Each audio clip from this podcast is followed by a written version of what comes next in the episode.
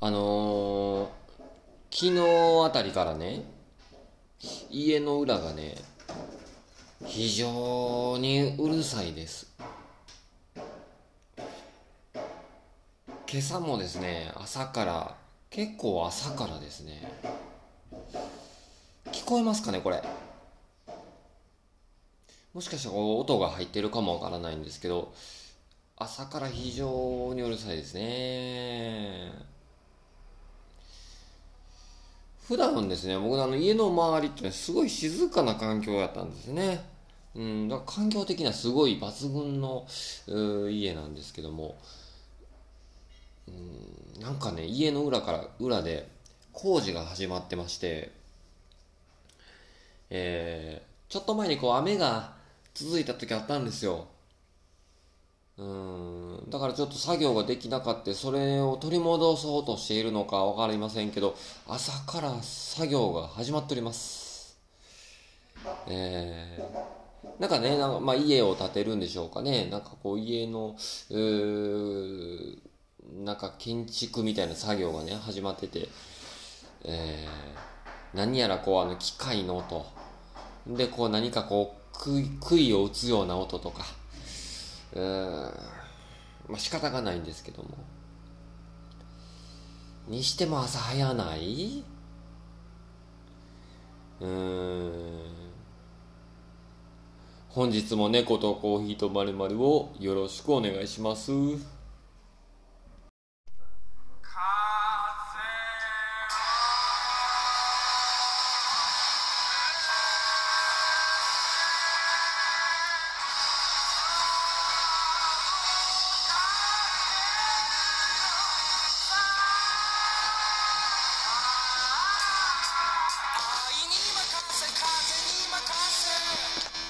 はい。改めまして、おはようございます。猫とコーヒーとまるまる、猫丸の時間がやってまいりました。本日もよろしくお願いします。ねえ、というわけで、えー、今日もね、朝からうるさいです。ね家の裏が工事で、ねえ、トンカントンカンやってるんですよ。ああ。僕ね、ちょっと窓を開けて寝る癖があるんですよ。寝る癖というか、寝る習慣があるんですね。うん。なんかこう、ん窓開けてる方がなんかこう空気がこう循環してる気がしてね。うん。まあ、防犯上良くないよっていう人もおると思うんですけど、まあまあ男やしね、そんなまあええかと思って結構窓開けてね、全開で寝ちゃってますけど、うん。で、朝なると、そうなるとね、外の音がそのまま入ってくるんですよ。うん。それによってトムもちょっとこう、朝から興奮気味というか。ねえ。これはちょっとどうなんでしょうかね。うん。それにちょっとまあ悩まされてる日々でございますけども。まあまあ、とはいえですね。えーまあ、切り替えて、えー頑張っていきたいと思います。僕がね、いくらここでこう、工事がうるさいどうのこうの言うたとしても、ね、工事がすぐ終わるわけでも、工事をやめてくれるわけでもないですから、まあ、この辺は受け入れて、えーあの、今日も猫丸始めていきたいと思いますよ。ね、今日は5月9日の、えー月曜日ですね。ゴールデンウィーク明けて、えーあれでしょ？みんな仕事とか、学校とか始まってるでしょ？ねえ、どうなの？みんな、連休明けっていう、あの、連休明けの憂鬱さあるよな。うん。みんな日曜日、昨日日曜日であれか？あの、サザエさんとか見て、やっぱり切なくなった？うん。笑点のあのオープニングテーマとか聞いて、やっぱりちょっとこう、もやっとした？なあ。わかるで、その気持ち。なあ。僕ね、今日ちょっとはね、あの、まあ、仕事ではあるけども、ゆっくりめなんですよ。うん。ねえ。だからその分ちょっと気は楽ですけども。ね、皆さんこうし、あの、連休明けっていうのは一番辛いと思いますが、まあまあまあ、そんな時でもね、えー気分転換に、気分転換というか、気持ち紛らすのにね、聞いていただいてもええかなと思います。まあ僕もあいつ、いつも通り好きなようにザラザラ喋ってますが、よろしくお願いします。ね。まあ月曜日週の初めということで。まあ僕もね、愛も変わらず朝コーヒー飲んでます。はい今日はホンジュラスの、えー、ラスバス農園のコーヒーねフォーツリーコーヒーの。これねまあまあずっと言ってきてますけどもあの非常にトマト感のあるトマト風味のねコーヒーでトマトって結びつきにくいと思うんですけど非常にジューシーなコーヒーなんですよ。これ好き。ねコーヒーとトマトって食べ合わせしたとしても絶対合えへんやろって言うんですけど思うんですけどね。これがね非常にあのー、まあ、フルーティーというかほんまトマトなんでね。トマトなんですよ。ね。だからこう非常にこうトマト食べた時のこう下の舌がねキュッとする感じあるじゃないですか。酸味で。あれがコーヒーでもこうコーヒーの香りとともにこう後味が不思議とトマトの香りがするというかね。そういうあのコーヒーなんですよ。だそういうのがコーヒーでそんな味がなるんやと思って。より面白みがあるよねコーヒーってね。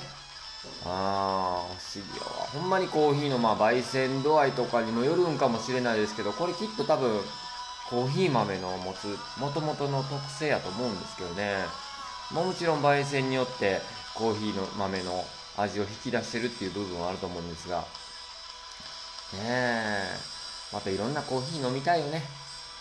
え。ー、自分今ねあのいろんなコーヒー買っていってますけどあの、その中でもやっぱこう自分で焙煎するっていうのにもちょっとこう、えー、取り組んでますんでねその中でもこうホンジュラスのコーヒーをね、まあ、手鍋焙煎しててでいろいろまあ失敗もあればいい味の時もあったりとかあるんですけど一番の問題と思ってるのはこの味をですね安定できてないっていうのが一番の問題と思ってますね。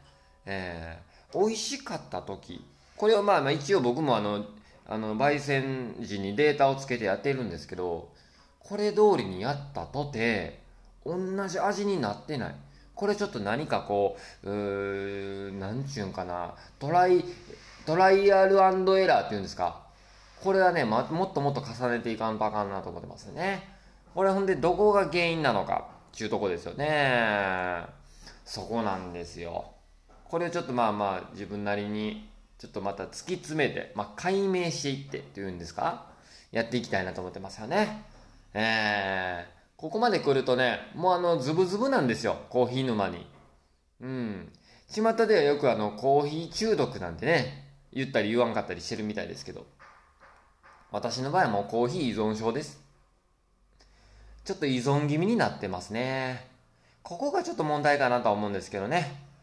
えー、とはいえけど、面白く今んとこ楽しくさせていただいているので、まあまあまあまあ、あの、いろんなコーヒーを飲んで、コーヒーライフっていうんですかね、楽しんでいきたいと思います。まあ5月も9日で、先ほども言いましたけども、5月もと9日、まあまあ、あと、えー、1ヶ月もすれば僕もね、UCC のあの、プロフェッショナルコースっていうのがね、始まるんですよ。ね、だからあの、この猫丸でも、ちょっとコーヒーのこともちょっとどんどん伝えつつ、ね、あの、ちょっと自分の、えー、こう、口に出していくことでね、僕もあのコーヒーのことをあの体に定着頭に定着していくと思うんですよ。だからちょっとそれまでもそれ以降もねあのコーヒーのことをちょっとどんどん言っていきたいなと思ってますのであのその辺もねよろしくお願いします。その辺も踏まえて楽しんでいただきたい。と思っております。ね。いやーというわけで本日もどうぞよろしくお願いします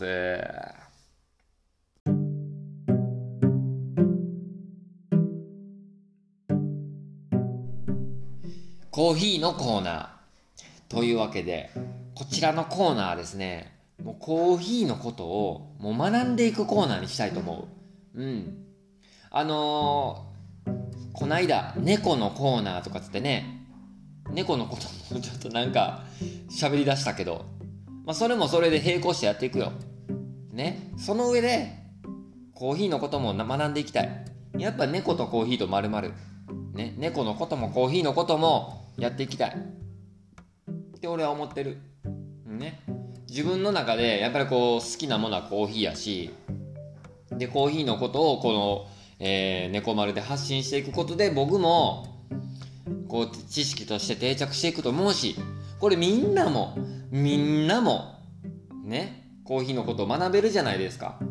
ねそういう時間にしていこうよ。というわけでコーヒーのコーナーやっていきたいと思います。まずは今日はねコーヒー発見伝説。伝説ですよ。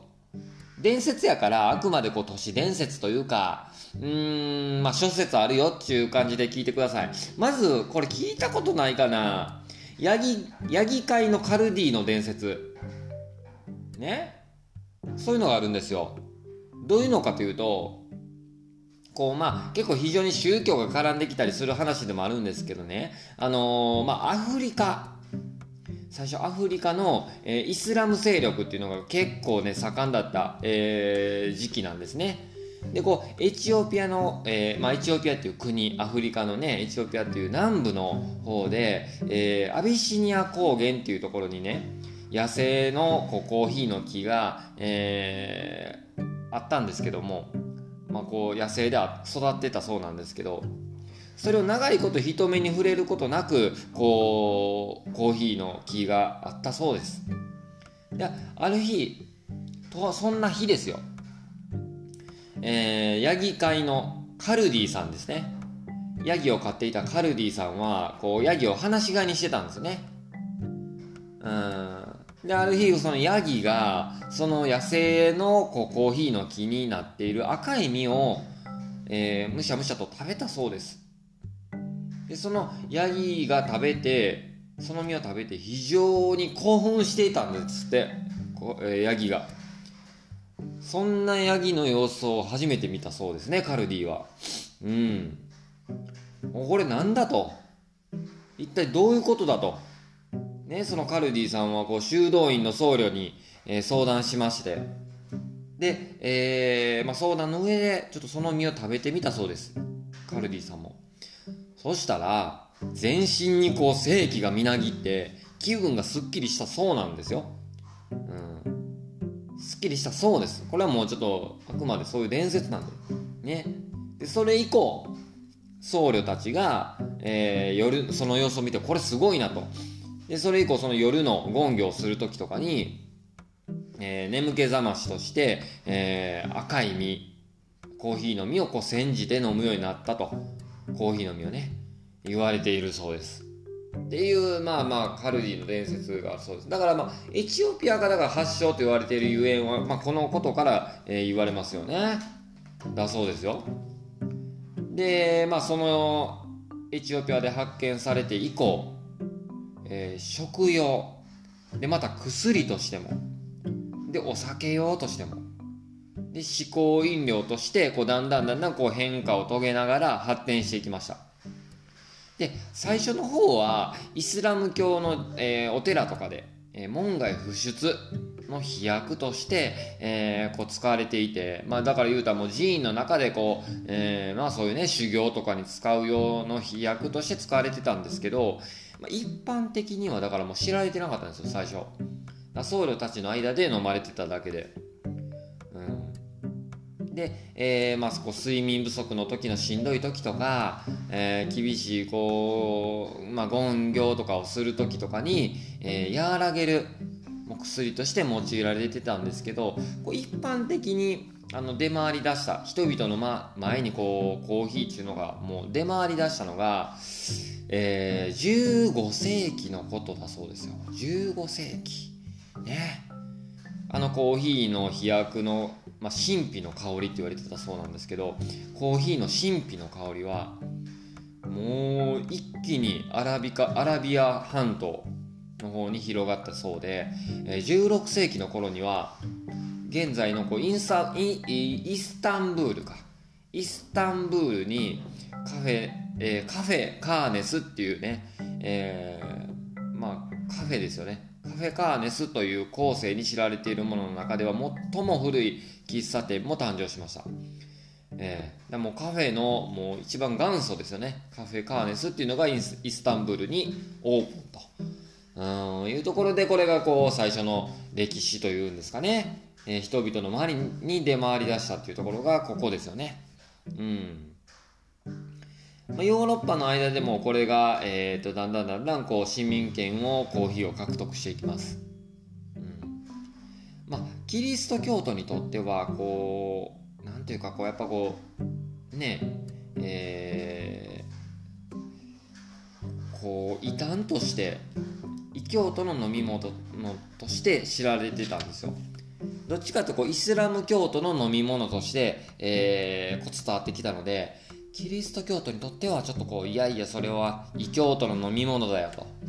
うん、でヨーロッパにこう伝わっていって、えー、ローマに伝わってでコーヒー好きだったこう、まあ、ローマ教皇がコーヒー好きだったんですね。クレメンス8世っていうんですけど。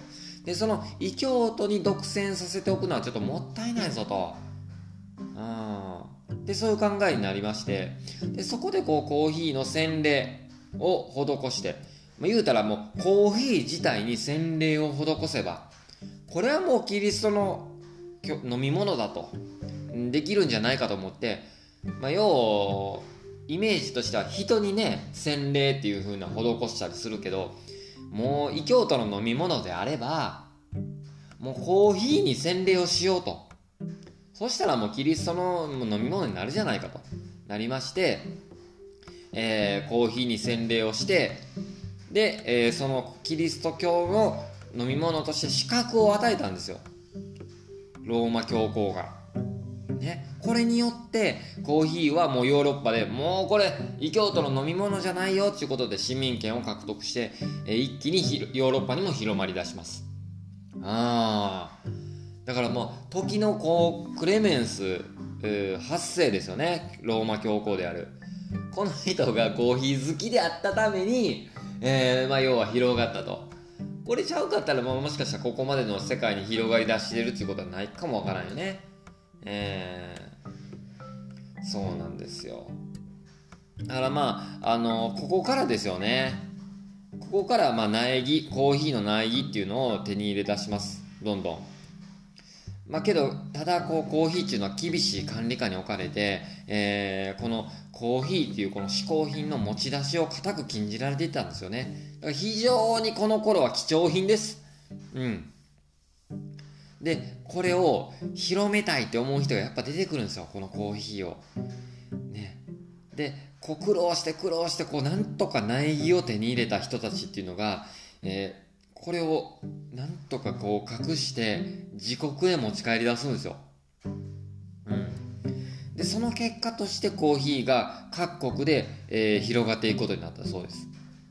うんまあ、16世紀から17世紀の間で、えーまあ、こう結構オスマントルコっていうね、こう国があって、それの支配下にあったイエメンではですね、イスラム教寺院で栽培されていた、このコーヒーを持ち出しっていうのが厳しく禁止されてて、えー、貴重な監視下に置かれてたんですよ、コーヒーっていうのは。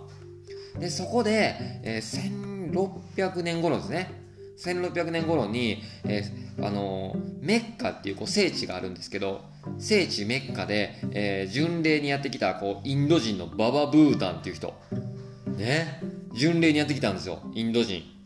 ババブータンその名も。が、えー、訪れましてそのコーヒーの苗木を持ち帰ったそうなんですね。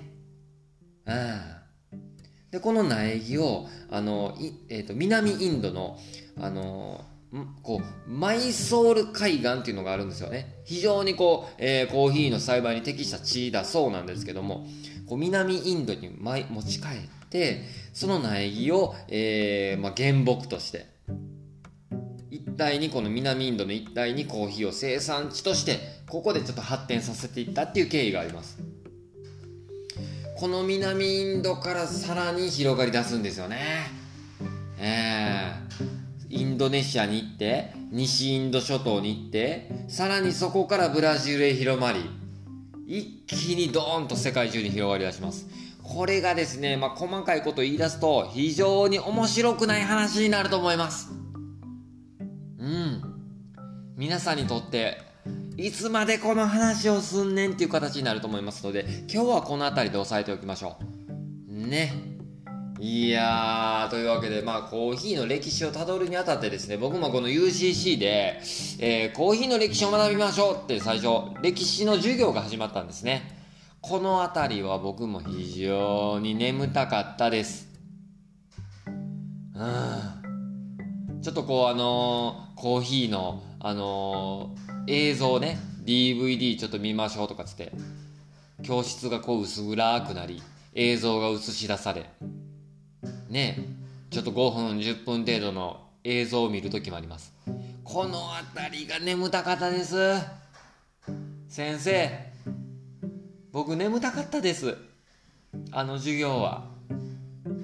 だからきっと皆さんも、あのー、自分がコーヒーの歴史やりましょうっつってコーヒーのコーナーっつってねこうやって喋り出しましたけど非常におもんないと思います。おいおもんないと思います。ね。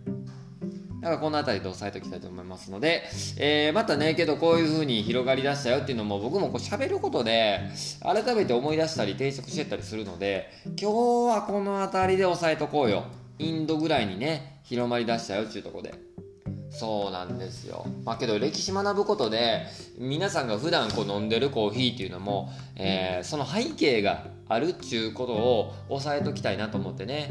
それで非常にこうコーヒー飲む時にうーんね皆さんの日常に溶け込んでるとは思うんやけど今やね周りに絶対カフェがあるじゃないですか喫茶店があるじゃないですかこれもね歴史があるんですよねえというわけで、まあ、どっかで頭の片隅に置いといてもらいたいなと思いました。コーヒーのコーナーでございました。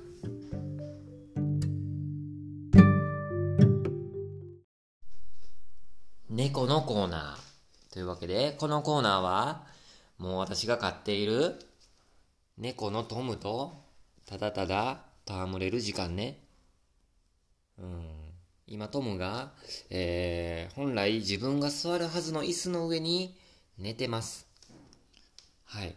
じゃあちょっとトムさん、猫のコーナーちゅうことで、ちょっとトムと戯れましょう。皆さんね。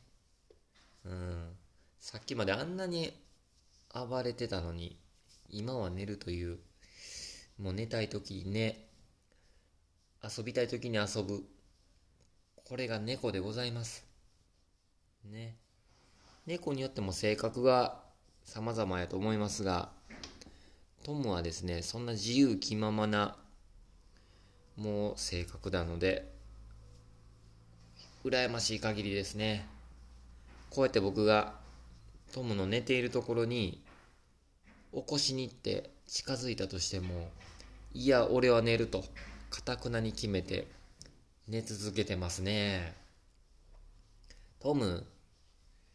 トムはですね、自分が寝てる時はですね、起こしに来るんですよ。遊びたいから、お腹すいたから、と言ってですね。ただけど自分がですね、時にはこうトムが寝てる時に、こう話しかけに行ったとしても、起きません。ねえ。なぜなら寝たいから。いいよね。うん、猫はですね、トムはですね、寝たい時にね、遊びたい時に遊ぶという、非常に自分に素直な猫なんですよね。えー、自分が遊びたいって言ってるけど、じゃあもう遊んでやるかというような性格ではありません。これはですね、まあ、見方によってはちょっと意地悪な性格なのかもしれませんが、けど一方の見方で別の見方をすれば自分に素直なんですよね。やりたいことをやるんだと。やりたくないことはやらないんだと。ねえ。これけど大事よな。思うねんもう、たとえ、飼い主であるこいつがですね、遊びたいと言っていようが、いや、俺は今遊びたくないんだ。俺は寝たいんだと。いうことですよね。ついつい自分もですね、日々の生活の中で、やりたくないこともやりますよ。ね社会生活の上でね、時にけどこれは仕方がないことがあるんやけど、どうかな？自分を曲げてまでやっちゃってるなーっていう時あるよなというのをトムの姿で学ばされていただ、学ばしていただきました。本日の猫のコーナーでした。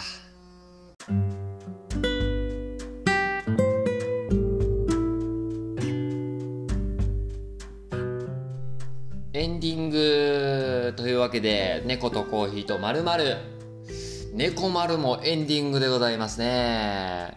こちらの猫丸、猫とコーヒーとまるまるのポッドキャストは、えー、Spotify、Google ポッドキャストなどで、えー、過去の、えー、バックナンバーやアーカイブも聞いていただくことができますので、またぜひそちらの方も、えー、遡って聞いていただけたらと思います。ね、毎朝あの猫丸は更新しておりますので、またよかったら皆さん日々のね、移動中とか、作業中とかの、まあ、BGM 代わりにね、もう聞いていただけたらええかなと思いますよ。またこいつ喋っとんな、いう感じでね。あのー、まあ、音楽もええよ。音楽ももちろんいいんやけど、どことなく、いや、なんとなく、ね、人が喋ってるのもいい時はあるのよ。ね、自分も結構ラジオとか、ポッドキャスト聞いたりするんでね。またよかったら皆さんもぜひ、えー、こちらの猫丸もどうかよろしくお願いします。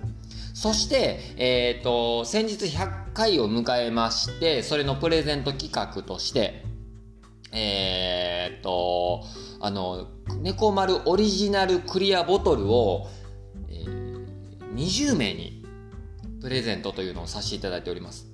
で、それにはちょっと条件があって、えー、インスタグラムでは、あのー、ストーリーにね、えー、私のターボーイの、えー、アカウントをメンションしていただいて、キーワード、まだまだまだまだ終わらないっていうのを入れていただいて、えー、メンションしていただくと。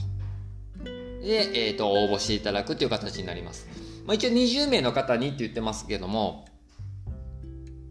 まだ20名いってないぞ、おい。おいおいおいおい。はずいぞ。生きって20名とか言うて、20名いってへんぞおい。ね、というわけであの、えー、よかったらですね、クリアボトル、あのー、プレゼントさせていただきますんでね。どうかまたよろしくお願いします。これのまたデザインもね、今打ち合わせしてて、まあ6月、初旬頃には皆さんのお手元に届けれそうかなと思ってますので、どうかまたそちらの方もよろしくお願いします。ね。またプレゼント企画なんかもやっております。そしてまたお便りもですね、あの随時募集しております。お便り送ってくださった皆さん全員には猫丸オリジナルステッカーをプレゼントさせていただいておりますので、番組に関する感想とか、えー、何でも結構です。質問であるとか、えー、ね、また送っていただければと思います。これがですね、また皆さんの、えー、猫丸を楽しむ上での一つのね、えー、また材料になると思いますので、またよろしくお願いします。ねえ、まあお届けしてまいりましたけども、まあまあクリアボトルのプレゼント企画、いろいろやったりしてますよ。ねえ。まあまあまあまあまあ、何をやってるんだろうと思いますけど、非常に自分自身の中ではですね、楽しんでやらせていただいてますので、またもっと楽しみたい、俺は。な、な、だから、まあ、あのー、よかったらまたね、え、応募してください。あ、インスタ以外でもね、インスタやってないぞっていう人ももちろんいると思うので、ツイッターでも、あのー、やってます。ツイッターの方は、猫丸の専用ツイッターがありますので、そちらから、あのー、猫丸の一番上にある、こう、固定ツイートっていうのがあるんでね、固定ツイートを引用リツイートしていただいて、まだまだまだまだ終わらないと。文章つけていただければ、キーワードつけていただければ、それでね、応募、えしていただくことができますので、また、ぜひよろしくお願いします。どちらもね、フォローの上で、あの、やっていただけると嬉しいなと思いますのでね、よろしくお願いします。というわけでね、本日もお届けしてきましたが、えー、朝から工事もやってるし、ちょっと曇り空やしな、ほんでな。まあ、気分は上がらんけども、また聞いてくれよな。